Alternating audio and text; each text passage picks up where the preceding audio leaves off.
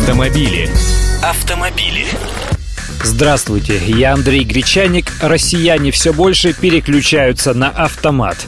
В минувшем 2012 году на долю машин с автоматической трансмиссией пришлось около 45% всех новых автомобилей. Для сравнения, в позапрошлом 2011 году автоматом были оснащены 37,5% новых автомобилей, а пять лет назад лишь около четверти автопарка. Такие данные приводит агентство «Автостат». Автомобили. Причины понятны. Во-первых, машин становится все больше, заторы все плотнее. Толкаться в пробках, все время дергая ручку, мало кому хочется. С автоматом оно проще. Во-вторых, ряды автомобилистов все активнее пополняют представительницы прекрасной половины человечества, а они традиционно предпочитают машины с двумя педальками.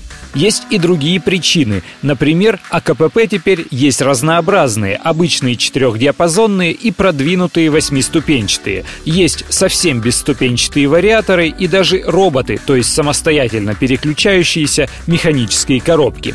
Автоматы теперь позволяют ездить экономично, динамично, даже вручную переключать передачи, если хочется.